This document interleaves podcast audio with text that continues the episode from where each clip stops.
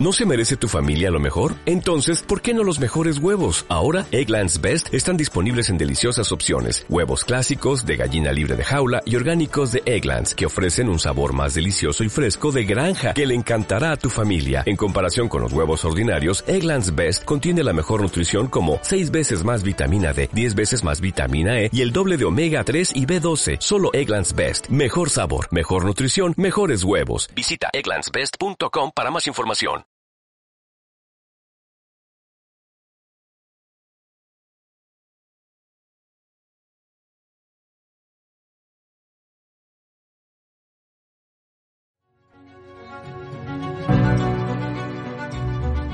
Hay una persona especial que está hoy entre nosotros, que ha hecho un esfuerzo especial por venir aquí. Se llama Teresa. Eh, Mónica Oltra sabe perfectamente quién es. Su exmarido abusó eh, de Teresa.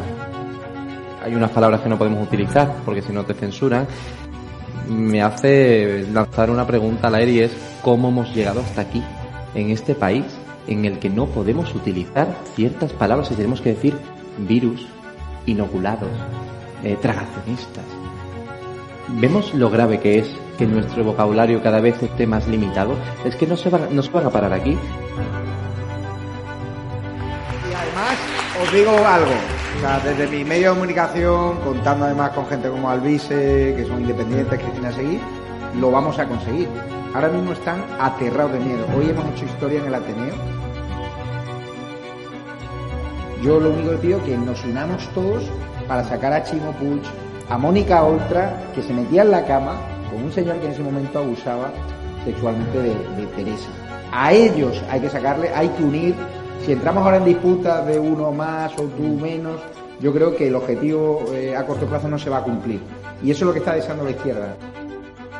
Mónica nos lo va a coger. Venga, vamos a llamar a Mónica Oltra. Mucho mejor. ¿Mónica?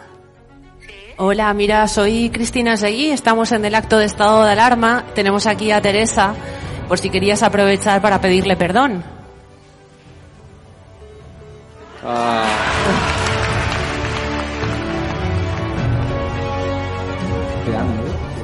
Lo único que tengo miedo es que me quiten a mis hijos como- claro. y que les pase lo mismo que me ha pasado a mí, Pues no. que los encierren en centros. ¿Cómo te sientes en una comunidad valenciana que no te protege y que da más ayudas a los menas, a los inmigrantes ilegales? Me da igual que me cierren ahora mismo el canal de YouTube, pero es una realidad que a ti. Pues me siento como una mierda, la verdad.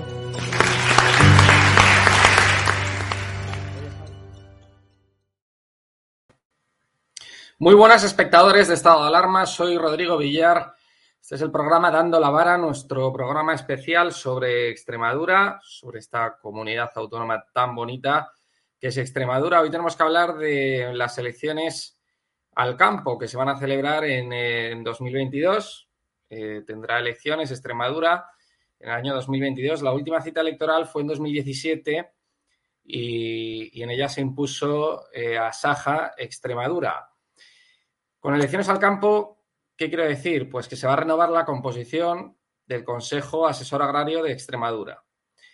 Eh, claro, se presentan pues eh, muchas asociaciones agrarias del campo, etcétera. Algunas son cercanas a un partido, otras a otro.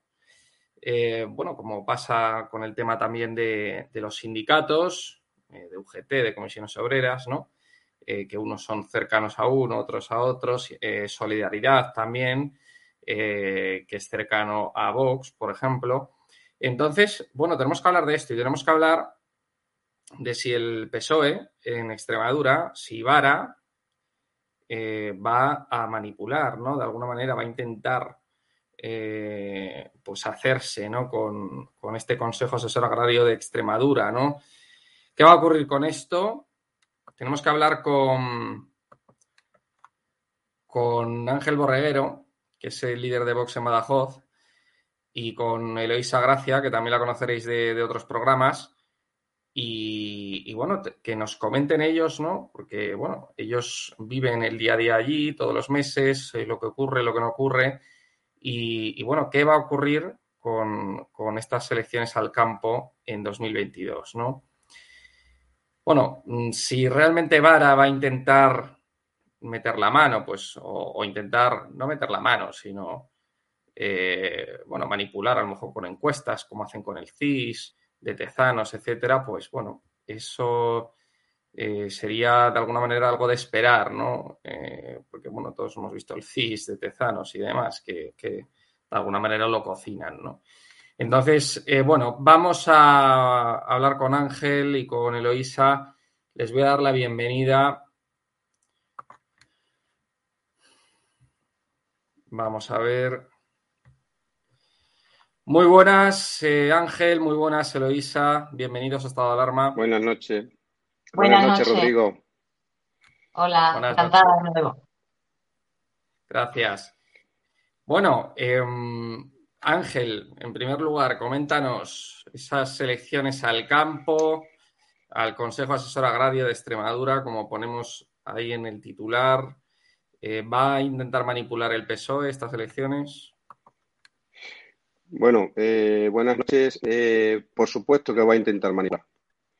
Estamos viendo, como tú bien decías anteriormente, pues el tema de las encuestas, ¿no? Tezano, como está manipulando, lo llevan a su terreno, mueven las encuestas según ellos les conviene o creen que les puede beneficiar. En el campo pasa igual. Intentará el Partido Socialista, lo está intentando ya, de hecho, eh, con el tema de los censos, ¿no? Eh, estas son unas elecciones al campo muy importantes. Importante porque porque eh, creo que todos los, agricultores y ganaderos de esta provincia deben estar representados. Y por lo tanto deben votar bien, qué es lo que está pasando, qué es lo que nos está pasando ahora mismo en Extremadura, ¿no? Eh, no se está votando bien. No se está votando bien en, en las elecciones políticas, ¿no? Cuando me refiero, pues, tanto a la Asamblea como en Diputación, ayuntamientos y demás estamos viendo los problemas que se, está, eh, se están agravando cada vez más eh, con los ciudadanos, los propios ciudadanos, ¿no? Eh, por lo tanto, yo mm, desde aquí lanzo a todos, a todos los agricultores y ganaderos, por favor, que se pasen por sus ayuntamientos, que exijan el censo electoral y que se vean que están, que vienen y si no, que pongan las pertinentes reclamaciones que tienen que hacer, porque es muy importante que ellos voten y voten adecuadamente. Nosotros no vamos a hacer aquí eh, ni a uno ni a otro, por nadie, pero sí que es muy importante que, voten porque creemos que, que, tienen que estar representados y eso sí, les decimos que voten bien, porque hay unos que no nos representan a los agricultores. Lo acabamos de ver el otro día contigo, Rodrigo, aquí lo mismo. Para acallar las bocas de la gran manifestación que hubo el otro día en Madrid, el Partido Socialista, el gobierno, el Partido Socialista de gobierno se reunió solamente con una asociación, con una OPA, con APA, con, perdón, con, con UPA. UPA. UPA es socialista. UPA es un tentáculo del Partido Socialista. Por eso digo muy bien que sepamos muy bien a quién votamos, que todos no nos representan. Ellos no van, no van a ir en contra del gobierno, no van a exigir, no quieren exigir eh, los problemas. No van a decir nunca los problemas que tienen los agricultores realmente, porque están subvencionados.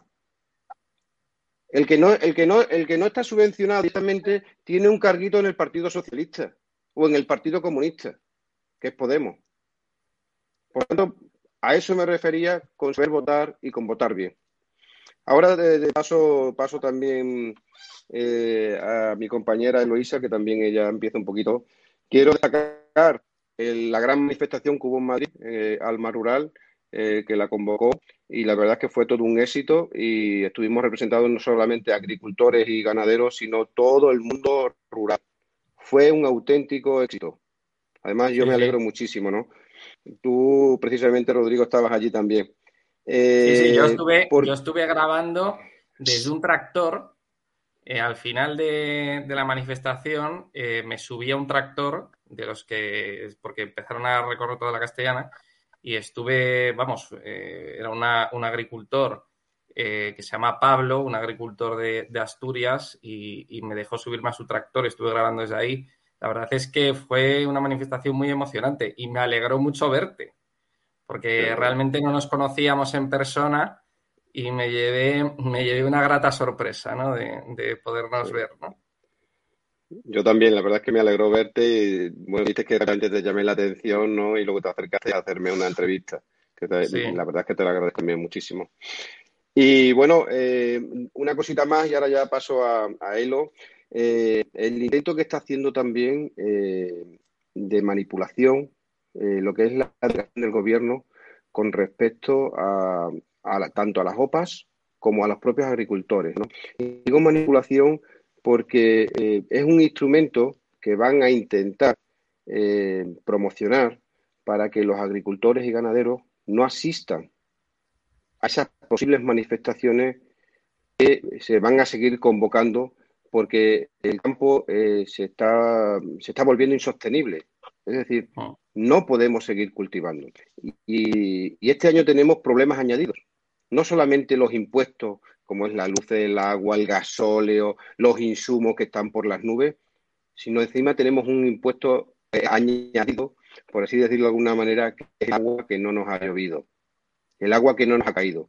Aquí, como bien sabéis, eh, en Badajoz es la provincia con más eh, litoral o, más playa o más costa de agua dulce que hay en España. ahora mismo la seguimos teniendo todavía, pero sin agua por desgracia. Por lo tanto, digo que va a ser un, problema muy grande, además que lo tenemos que hablar porque incluso la, eh, Administración ya está metiendo las manos y, quiere repartir el agua desigualmente para todos los agricultores. Es decir, está eh, mediando para que unos agricultores sí y otros no. O sea, está discriminando a los agricultores.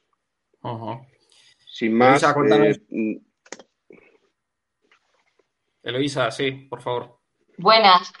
Bueno, pues yo voy a ponerlo de manera clara y concisa para que la gente no se pierda entre tanta normativa, qué es lo que ha ocurrido con los plazos y qué ha ocurrido desde que salieron los censos provisionales para poder votar al campo.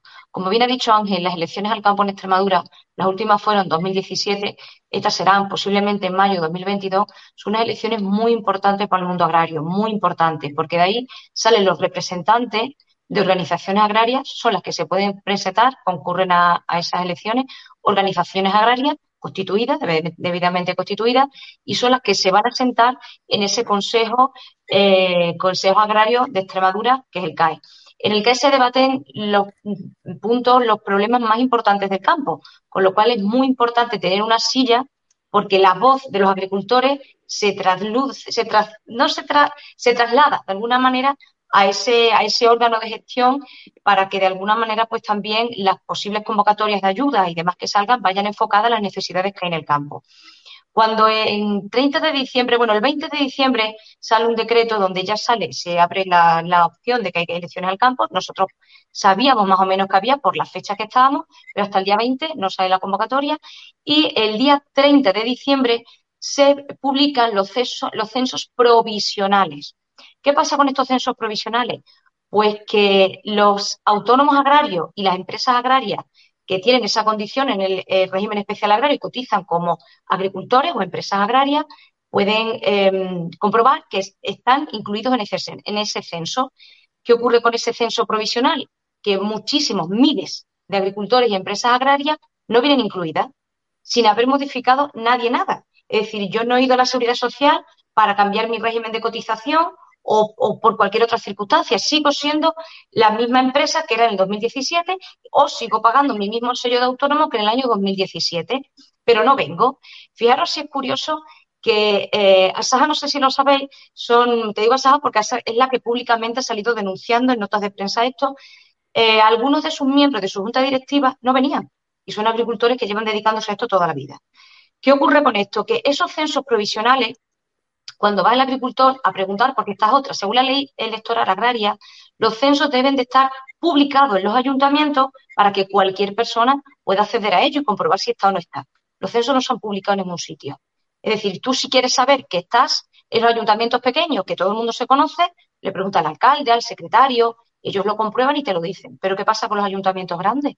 Pues los ayuntamientos grandes ya es panota. Aquí tienes que solicitar que te consulten si vienes incluido. Luego te dan unas claves y en, otro, en algunos ayuntamientos se mete por medio el guarda rural que yo no me explico qué tiene que ver aquí, y el guarda, el guarda rural comprueba si tú estás incluido.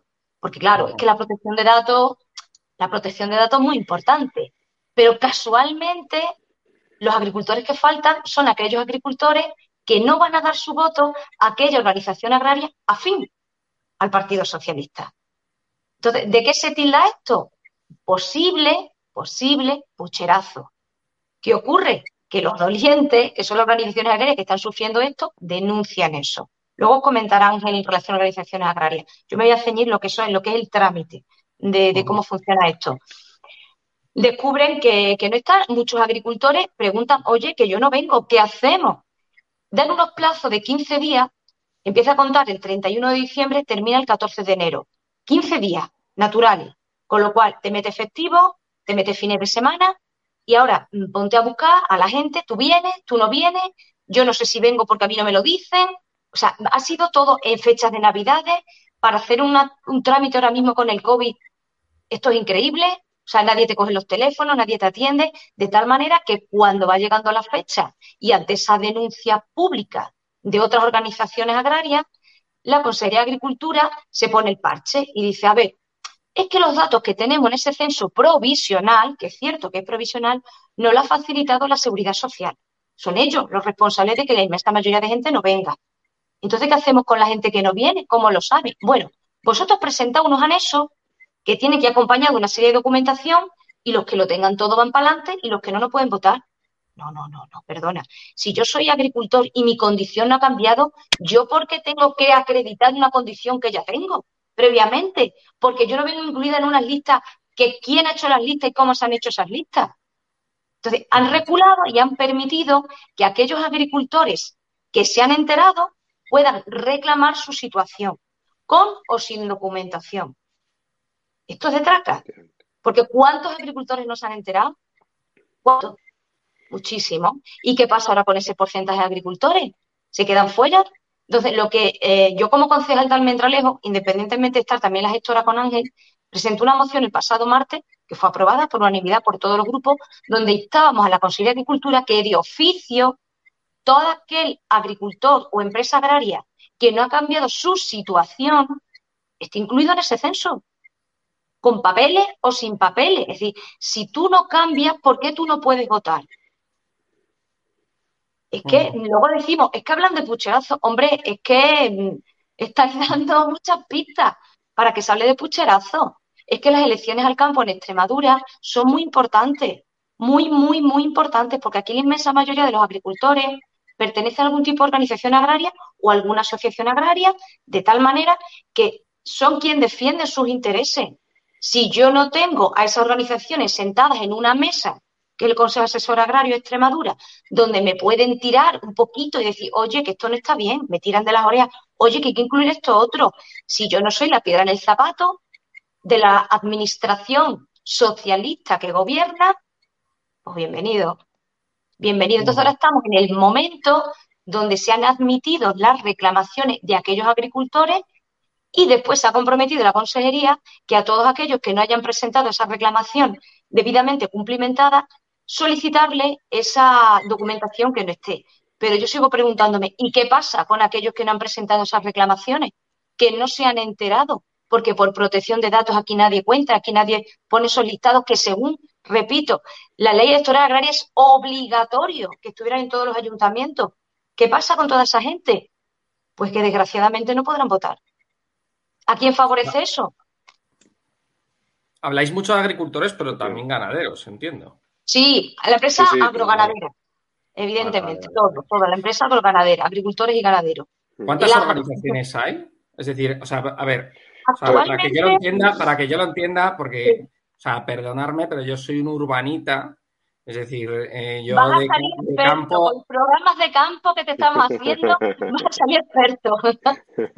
Totalmente. A ver, me encanta el campo, voy todo lo que puedo, pero, pero bueno, yo soy de ciudad, yo soy urbanita, entonces todas estas cosas yo aprendo mucho con vosotros y entiendo poco, ¿no? Entonces, yo os quiero preguntar, eh, vamos a ver, hay muchas organizaciones eh, agrarias, ganaderas y demás esto, pero quiero saber, o sea, me interesa saber cuáles están vinculadas a partidos y cuáles son independientes. Porque, por ejemplo, yo me imagino, por poner un ejemplo, la UGT, eh, que siempre ha sido pues PSOE, ¿no? Y comisiones obreras, pues ha sido Izquierda Unida, por así decirlo. Entonces, pues, dentro de lo que son las organizaciones agrarias, ¿cuál es PSOE? ¿Cuál es Podemos?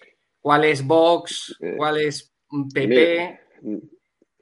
Mira, Rodrigo. un momentito, mira, para explicarlo un, segundo, Ángel.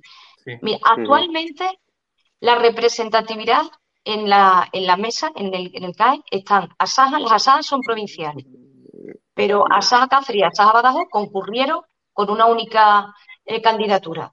Entonces, ASA fue la, la, organización agraria porque para presentarse tiene que ser organización agraria. Tiene que estar constituido como organización. No valen las asociaciones agrarias. Actualmente está ASAJA, UPAUCE y COA en una... COA no llegó a entrar, perdón. ASAJA y UPAUCE. La unión se quedó a las puertas de entrar, a las puertas, con un porcentaje ya muy poco, y, COA. Fueron las cuatro que concurrieron y entraron dos, ASAJA y UPAUCE. En mayo, no sabemos en mayo de este año quiénes son las que concurran, pero eso actualmente están ASAJA de derecha, por decirlo de una manera, y UPA de izquierda. Ah, vale, o sea, son esas dos grandes, una derecha, otra izquierda. Vale, ya entiendo mejor. A ver, Gabriel. Rodrigo. Eh, Rodrigo, Gabriel, soy Ángel. Ah, Ángel, perdón, Dios mío. Vamos a ver. Mira, eh, ahora mismo, como bien ya eh, ha explicado Eloisa, eh, tenemos dos representantes en la mesa en el campo, ¿no? son Asaja y UPA, nada más. Asaja, por así decirlo, si lo queremos englobar, pero bueno, que hay de todo, en Asaja concretamente hay de todo también, pero UPA sí es cierto que solamente socialista. ¿Vale? Había a lo mejor una pequeña parte de, agricultores que por afinidad eh, a la persona que estaba o por la población y demás, que a lo mejor tenían tendencia de derecha y estaban ahí metidas, pero se han ido dando cuenta que eh, no lo representaban, que estaban siempre con el Partido Socialista. Entonces se han ido desvinculando poco a poco, ¿vale? Ahora bien, tenemos eh, UPA por ahí, Asaja eh, tenemos la comunidad de labradores, que es más bien de la zona de tierra de barro, que también puede concurrir. Eh, Pero está dentro de toda ¿Cuál es la zona de tierra de barro? Eh, lo que sería Almendralejo y Villafranca de los Barros, a lo mejor Zafra. ¿vale? también tendríamos UPA, COA, que esta sí estaría vinculada al Partido Comunista pero de siempre. Y luego tendríamos también, por la parte, pues una nueva asociación que se llama ASEPRE, que creo que ya está constituida y que podrá concurrir también a las elecciones del campo. Creo que de momento, bueno, hay otra también que es la Unión, la Unión, que también eh, concurre porque concurrió también en las últimas elecciones. Se quedó a pocos votos para poder entrar. ¿eh? Eh, sí tengo que decir que yo creo que se va, se va a organizar algo de revuelta o algo, algún movimiento se va a hacer también como en el año, en el año 2020, en el 2020, eh, concretamente sobre el 28, me parece que fue el 28-29 de enero de 2020, pues aquella manifestación en la cual nos acordamos, todos los agricultores precisamente nos acordamos, de España puso un antes y un después, porque se organizó una, una movida bastante grande, concretamente contra el ministro Plana, ¿no? Y me estoy refiriendo a Feval en Don Benito. ¿eh? Ahí la verdad es que no se dejó entrar a este señor, aunque ya parece que ya estaba dentro, pero sí es verdad que no se le dejó que inaugurara la FEBAL. ¿eh? Y se, montó una buena. Y creo que este año, pues posiblemente pase poco más o menos, porque los ánimos están muy callados, eh, los agricultores están hartos de promesas que no llegan y encima, pues como he comentado anteriormente, el tema de impuestos, de los impuestos está por las nubes, los insumos ni te cuento. Mira, te, pongo un ejemplo nada más.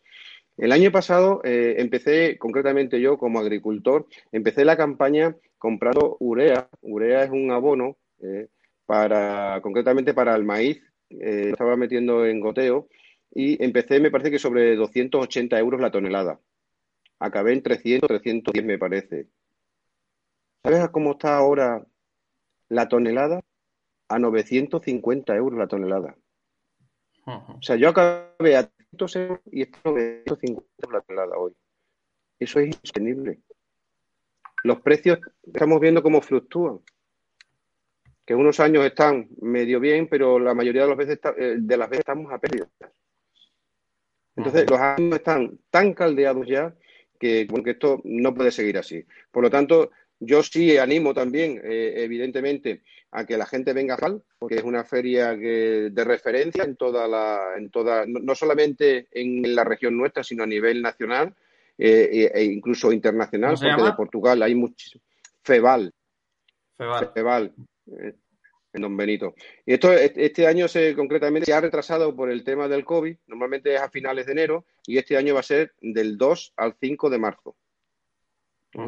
Entonces, eh, yo, eh, si podéis venir vosotros también como medio de comunicación y demás, pues me gustaría también que vinierais y, tomarais las impresiones de los agricultores y ganaderos de aquí de la zona, porque además no vienen solamente de la zona, sino bien he dicho, eh, portugueses también tenemos bastante aquí y de toda España, por supuesto.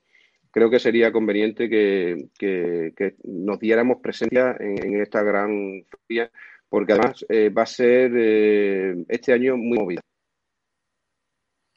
Tenemos que, ir finalizando en unos minutos. Os quería preguntar, bueno, eh, en relación a estas elecciones, que, bueno, ya me habéis explicado un poco, pero ¿vosotros qué impresión tenéis? Eh, ¿Cuál creéis que va a ganar? Es decir, mm, ¿movéis sondeos? Eh, bueno, ¿vosotros qué, qué, impresión os da? Eloisa, por ejemplo, cuéntame, a ver, ¿tú qué crees? Yo creo que lo que debe ocurrir es que los agricultores tengan libertad para poder votar básicamente. Es decir, que independientemente a quien acaben dando su voto, que puedan tener la opción de poder votar. Porque claro, si no me dejan votar, claro. ya ahí ya lo tenemos complicado. Y luego, pues, no, no, no lo sabemos. O sea, mm, el mundo agrario está pasando, como dice Ángel, una situación muy, muy dura. Em, los agricultores se están tirando a la calle, para reivindicar, pero no se tiran a la calle todos los agricultores, desgraciadamente, aunque los males son para todos. Em, ¿Esto condicionará las elecciones al campo? Posiblemente.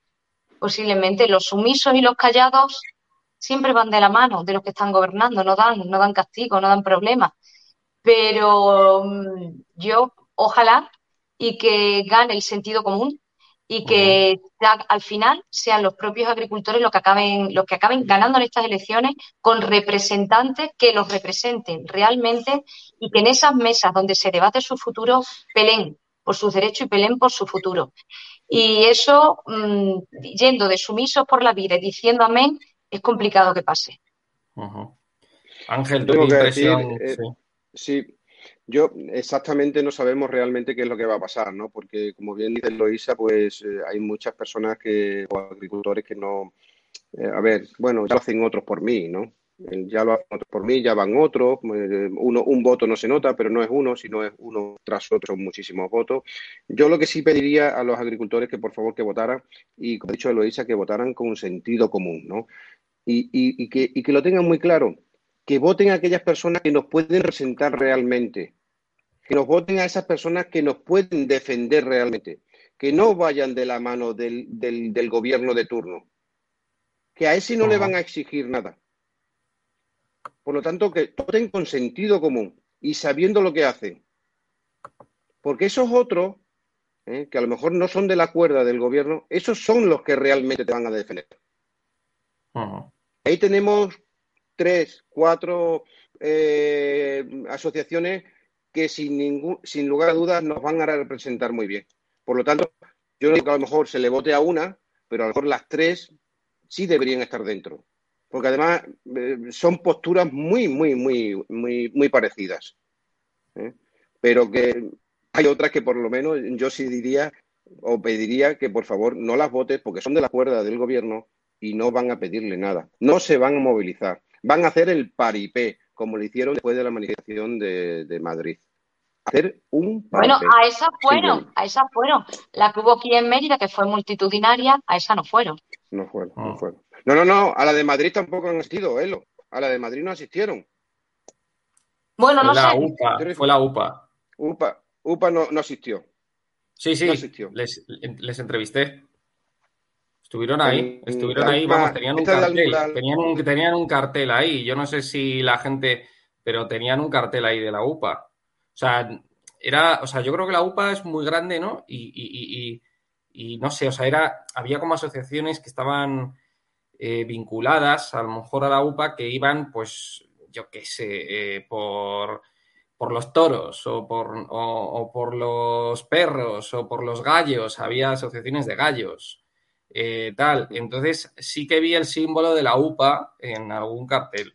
Entonces, por eso te digo. Pero vamos, eh, que sí, que sí, te entiendo perfectamente. Muchas veces vienen a estas cosas a hacer el paripé y nada más. Es decir, la reunión que, tuvo, que tuvieron con Garzón, es que Garzón yo creo que les escuchó y dijo, pues me parece muy bien lo que ustedes muy me están diciendo, pero o sea, me da, me da exactamente, me da exactamente igual. O sea, y además salieron bastante enfadados, ¿eh? Los de la UPA, ¿eh? O sea, me dijeron que las declaraciones de Garzón habían sido muy, muy Han desafortunadas. sido demoledoras. etcétera. Claro, y entonces ellos, ellos criticaron mucho y, y con- o sea, y cuando les estuvimos entrevistando fueron muy amables y tal y defendieron la carne, defendieron el campo, etcétera. Por lo menos hicieron eso, ¿no? Pero bueno, Ángel, oye, lo siento, que es que te, te llevo todo el programa llamando Gabriel, porque eh, eh, no, No te no sé por preocupes, qué, no pasa eh, nada. tengo a Gabriel Viñegla, ¿no? Que también es compañero vuestro, en la cabeza. Y es que te estoy llamando Gabriel todo el rato, pero sí, es Ángel preocupes. Borreguero, que es el líder de Vox en Badajoz. Y es que al final te, te- lo siento mucho, eh, Ángel. No te preocupes. Eh, nada, oye, muchísimas gracias a los dos, Ángel y Eloisa, por haber Ah. aceptado nuestra invitación eh, una semana más. Tienes que venir al campo, Rodrigo. Tienes que venir al campo, aunque sea de romería. Hombre, yo voy, mira, yo voy mucho a Badajoz porque Ángel sabe, y Manuel y tal, que yo tengo la novia en Badajoz. O sea, mi novia es de Pues Badajoz. entonces ya no tienes más excusa, vamos. Y entonces sí, o sea, ella, ella me lleva por los sitios y, y me enseña y tal. Y, y bueno, ella también es muy de campo por su familia y tal, que, que tienen eh, tierras. Y entonces, bueno, sí que conozco un poco, pero bueno, me falta, todavía me falta, todavía me falta. Pero bueno, sí, ya cuando vaya daremos allí unas a clases Badajoz, prácticas. La próxima vez unas clases prácticas. Encima un tractor, si hace falta. Te subes con hambre, sin problema, ¿no te vamos. puedes imaginar, Sin problema. Eloisa, que la primera vez Que te subes que en un tractor, me lo que creo me he subido un tractor ha sido en el paseo de la Castellana? Me lo creo, me lo creo. Curiosidad la sí. Os tengo que avisar, os tengo que avisar cuando vaya a Badajoz. Pero bueno, Muy bien. Muy Ángel, un abrazo, un abrazo y bueno, Igualmente, Un abrazo. un abrazo. que tengáis eh, buena noche, lo que queda del fin de semana. Un Gracias, abrazo. igualmente. Un, Un abrazo. Rodrigo. Hasta luego. Hasta luego. Adiós. Adiós. Y muchísimas gracias a todos los espectadores de Estado de Alarma que nos han visto. Hemos hablado de esas elecciones al campo eh, que se van a producir en Extremadura en 2022 y se presentan pues varias organizaciones eh, agrarias y ganaderas y demás. Nos han estado explicando Eloísa y Ángel Borreguero eh, de Vox. Eloísa es concejal en Almendralejo y, y Ángel es el líder de Vox en Badajoz nos han estado explicando pues las diferentes organizaciones que existen, si va a haber pucherazo, si van a manipular encuestas, etcétera, ¿no? Así que nada, os dejo ya. Muchísimas gracias por habernos visto. Un saludo a todos. Viva España y viva el campo.